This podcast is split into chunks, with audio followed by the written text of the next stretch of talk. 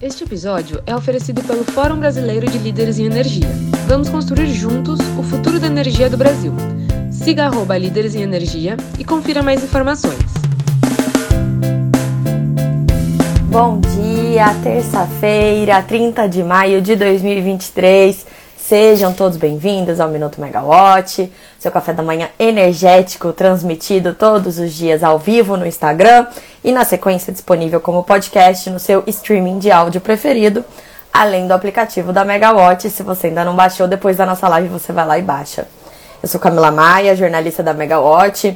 É, a nossa dose energética dessa manhã tem gostinho de déjà vu de novo é, a Venezuela, importação de energia da Venezuela voltou para a pauta depois de quatro anos. A gente também vai falar sobre novidades na privatização da Copel, é, anúncio importante na, de hidrogênio verde, aumento da geração renovável no Brasil. Então vamos lá, né? Começando pela Venezuela, que ontem, inesperadamente, de certa forma, voltou para o noticiário do setor elétrico, né? É, o presidente da Venezuela, Nicolás Maduro, desembarcou ontem no Brasil. Depois, desde 2015 ele não vinha ao país. É, e hoje ele participa do encontro que vai ter líderes é, dos países da América do Sul ao lado do presidente Lula, chamada Unasul. Mas o único líder é, da América do Sul que veio antes fazer reunião bilateral com Lula foi o Maduro. É uma reunião muito, uma vinda muito polêmica, né? E acabou trazendo novidades para o setor de energia, é, para completar o nosso clima de déjà vu. É, ontem, o ministro de Minas e Energia, o Alexandre Silveira, ele disse que o governo brasileiro já tomou a decisão de voltar a comprar energia da Venezuela, que a decisão está tomada. Essa energia da Venezuela vai servir para abastecer Roraima, né, o único estado do Brasil que não está interligado ao sistema interligado nacional, sim. É, o ministro ele destacou ali que precisam ainda ser feitos algumas medidas é, políticas e econômicas, né? É, passos que precisam ser dados, mas que a decisão já foi tomada e que isso não vai interromper o planejamento para a interligação de Roraima ao sistema feito ali pelo linha do Tucuruí. O presidente Lula também falou sobre o assunto depois de uma reunião com o Maduro e o que ele disse foi que esse o linhão é, do Guri, né? É, precisa voltar a funcionar para que Roraima não funcione integralmente à base de termoelétricas mais caras e poluentes. E o Maduro falou que a Venezuela já tem uma oferta de 120 megas pronta para exportar para Roraima. Depende de um investimento básico de 4 ou 5 milhões de dólares na reconstrução das linhas de transmissão. Até quando a energia, quando essa importação foi interrompida ali em 2019, eu lembro que as linhas já estavam muito sucateadas, já tinha muita falta de. É, já, já não havia né, nenhum tipo de investimento ali na manutenção das linhas, a vegetação já tinha coberto tudo. Então imagina hoje, depois de quatro anos que elas não foram usadas. É, esse valor ele é relativamente baixo em comparação com o custo da geração de energia de Roraima, é, que desde 2019, quando foi, quando foi interrompida a compra da Venezuela, tem sido feita é, base, basicamente por é, termoelétricas, mesmo como, como a gente já falou, né? A interrupção, ela teve é, razões ideológicas, mas também teve muita relação com a qualidade do serviço, que estava muito ruim, e Roraima passava por muitos apagões ali, até pela instabilidade dessa conexão com a Venezuela. É, então, desde então, o governo começou a fazer alguns tipos de leilões de soluções energéticas para Roraima, né, com o intuito de contratar projetos diferentes, híbridos, associando geração solar fotovoltaica com baterias e com termoelétricas, a gás mais barato. Só que ali acontece que, de qualquer forma, é muito difícil qualquer coisa, né? A logística é muito complexa. Então, a gente tem hoje o complexo da Eneva, Jaguatirica, que tem 142 megas, se não me engano 141 megas, né, Jaguatirica 2. Mas o gás está no Amazonas, então todos os dias esse gás ele vai de caminhão para Roraima para abastecer essa termoelétrica. É mais barato do que a solução do óleo combustível, mas ainda assim está muito longe do ideal. A gente também tem aqueles projetos da Brasil Biofuels, né, que investiu ali no plantio da, da palma, para uso da óleo de palma no plantio, é, na geração de energia no, no, no, na região. Mas ainda assim é tudo muito caro E esse ano a estimativa é que a, a, o subsídio para a geração de energia de Roraima chega a 1,5 bilhão de reais. Esses subsídios são aqueles custeados pela conta de consumo de combustíveis, a CCC, encargo setorial que é pago por todos os consumidores ali dentro da CDE na sua conta de luz.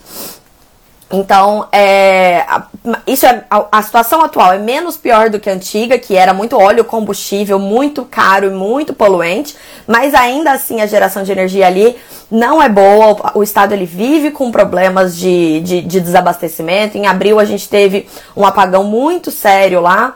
Então, a interligação com Roraima, com, com a Venezuela, talvez fosse uma solução, mas na verdade a solução definitiva ali para a região é o linhão do Tucuruí. E aí fica aquela questão: o linha do Tucuruí vai mesmo então continuar sendo uma prioridade com essa importação da Venezuela ou vai haver algum tipo de acomodação é, dessa necessidade, né? Lembrando que o linha do Tucuruí ele foi listado ali em 2011. É, quem é responsável pela obra é a, um consórcio, né, composto pela Eletrobras e pela Lupar. É, essas empresas elas tentaram tirar esse projeto do papel por muitos anos, mas não conseguiram por conta da falta do licenciamento ambiental porque o traçado da obra passa por meio de uma reserva indígena dos Waimiri e Atruari. Nos últimos anos, o governo ele deu um gás ali naquela tentativa de um acordo envolvendo a FUNAI, as lideranças indígenas, as lideranças da região é, e conseguiu que o licenciamento saísse e aparentemente as medidas de mitigação, acordo com os líderes indígenas também foram efetivadas e as obras foram retomadas. Então agora resta saber se, vão, se, se eles vão conseguir concluir essas obras nos próximos anos, até porque a questão é, do licenciamento ambiental ali na região norte do país voltou a ser um problema recentemente. A gente teve até um problema na própria Eneva, nessa usina de Jaguatirica 2, é, que na verdade foi no campo de Azulão, que fica ali no Amazonas, né? A justiça cassou a licença, mas aí depois logo ela conseguiu retomar a licença. Mas tá uma coisa meio instável essa questão ambiental agora. É, bom, falando de mercado, mudando agora de assunto, fala sobre a Copel. A Copel comunicou que contratou o sindicato de bancos que vai ser responsável pela sua privatização. É, os bancos vão ser o BTG Pactual, Itaú BBA, Bradesco BBI, Morgan Stanley e UBS Brasil. Até o momento, o Estado do Paraná e a Copel não decidiram se a oferta vai ser mesmo realizada, os seus termos e condições. Ela ainda está sujeita a várias aprovações de órgãos. É, o TCU e o TCE precisam aprovar é, todas as condições da oferta, sem falar na questão da janela de mercado, das condições macroeconômicas do Brasil, né? Se elas vão ser propícias ou não para a realização da oferta. A ideia é que a operação aconteça em outubro, na janela de mercado ali, com base no balanço da empresa é, do segundo trimestre do ano, que vai ser divulgado no comecinho de agosto, finalzinho de julho. E aí, essa oferta de ações, ela deve ser dividida em duas parcelas, uma primária e uma secundária. Primária, a gente lembra, é quando a empresa emite novas ações. Então, ela vai emitir novas ações e aí o dinheiro que o investidor vai pagar por essas novas ações vai para o caixa da companhia. E a secundária é quando um sócio vende, aproveita a operação e vende ações que ele tem. E aí, no caso, o governo do Paraná deve vender uma fatia do, de ações que excede o controle né, da empresa nessa, nessa operação, e aí também vai levar uma parte do dinheiro para o seu próprio caixa e vai diminuir a sua participação na empresa, configurando aí a privatização. A Copel precisa levantar é, recursos para pagar a outorga da renovação das concessões de três hidrelétricas no meio desse processo. Ela aproveitou para. Ela, a, a concessão da principal usina dela, que é a Foz do Areia, já ia vencer no ano que vem. E aí ela aproveitou e antecipou a renovação das concessões de Salto e Caxias, que representam mais da metade da potência instalada da empresa. E aí a outorga foi fixada em 3,7 bilhões de reais, então a Copel precisa levantar mais ou menos esse dinheiro na oferta primária para poder pagar a outorga e garantir a renovação dessas usinas. E aí elas vão ter a concessão renovada por mais 30 anos a partir de agora, né? É, sob regime de produção independente de energia, e aí vai mais energia para o mercado livre, né? Falando em energia renovável, o Operador Nacional do Sistema Elétrico, ONS, ontem informou que as fontes renováveis, ou seja, hídrica, eólica e solar, somadas responderam por 91,4% da energia gerada no Brasil entre janeiro e abril. É muita coisa.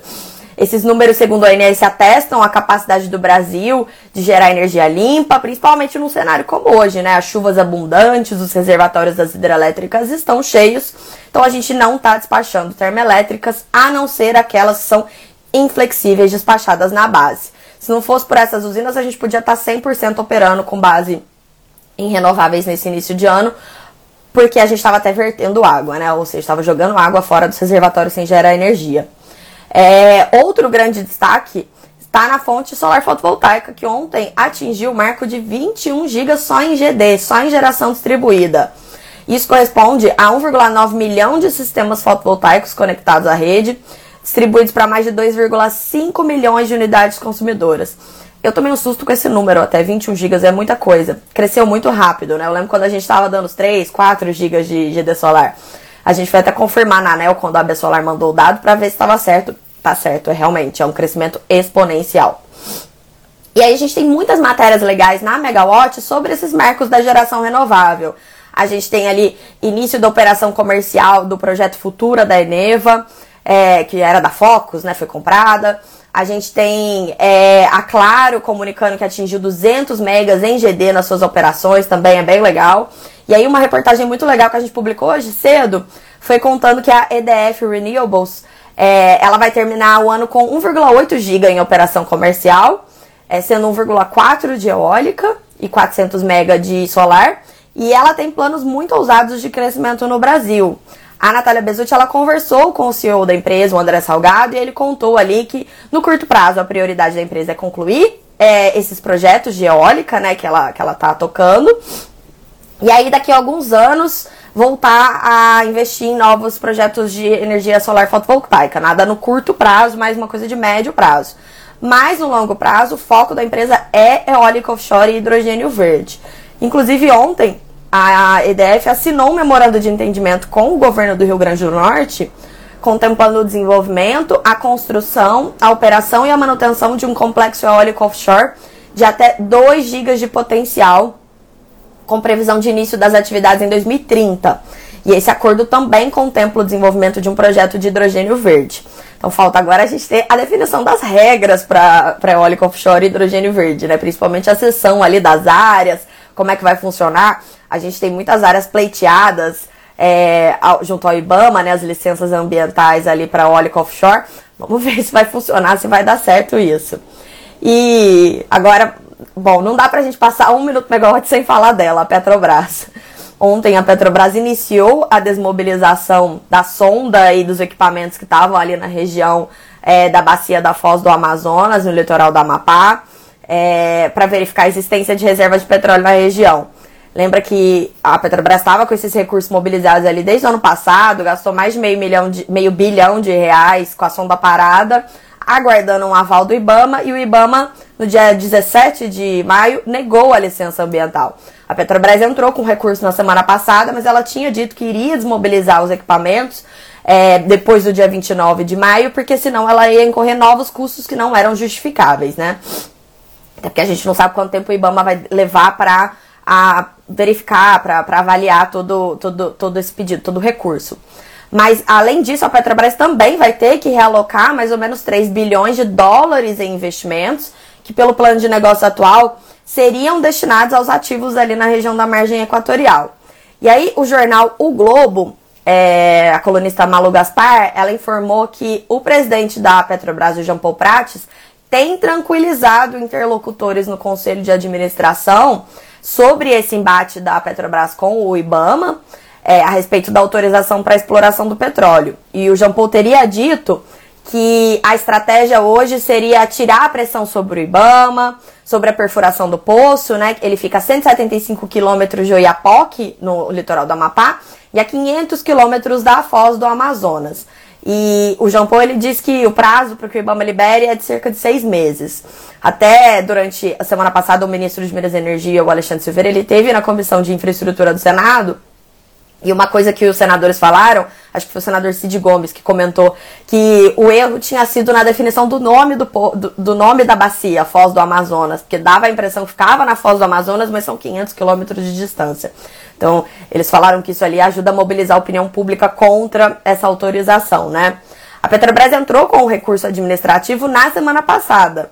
Então, ela questionou essa negativa do IBAMA, entrou com vários argumentos, fez propostas adicionais de medidas de mitigação.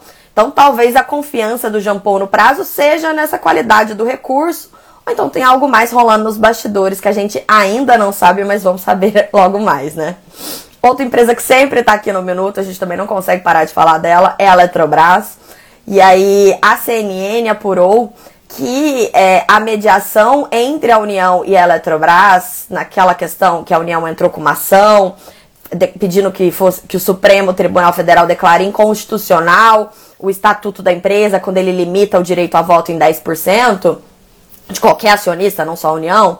É, e a CNN disse que está avançando o processo de mediação, então, entre a União e a Eletrobras, e que um dos desenhos que está sendo feito seria aumentar de um para três ou quatro o número de indicados da União para o conselho da companhia. Em troca, a União se comprometeria a não questionar mais nenhum elemento da privatização da empresa.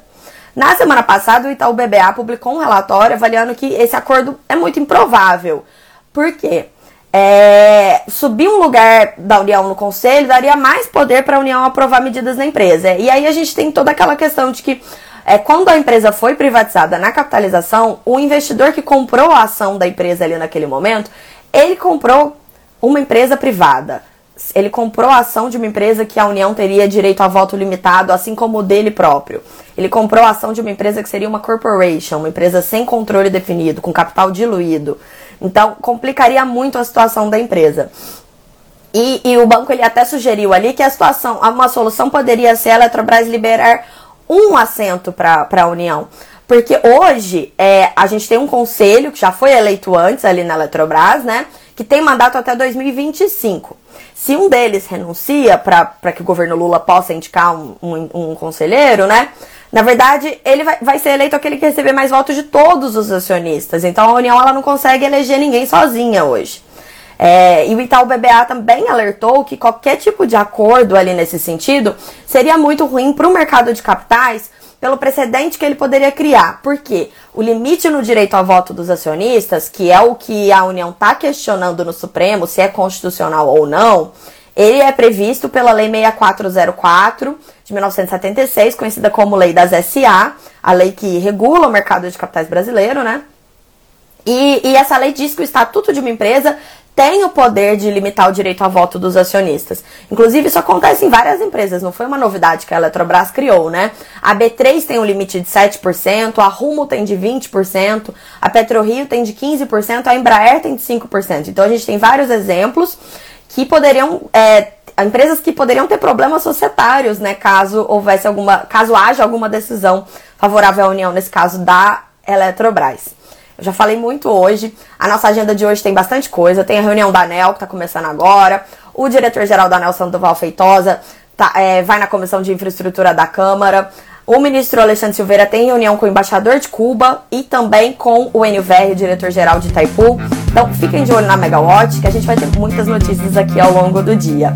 Eu fico por aqui e até a próxima, pessoal. Tchau, tchau.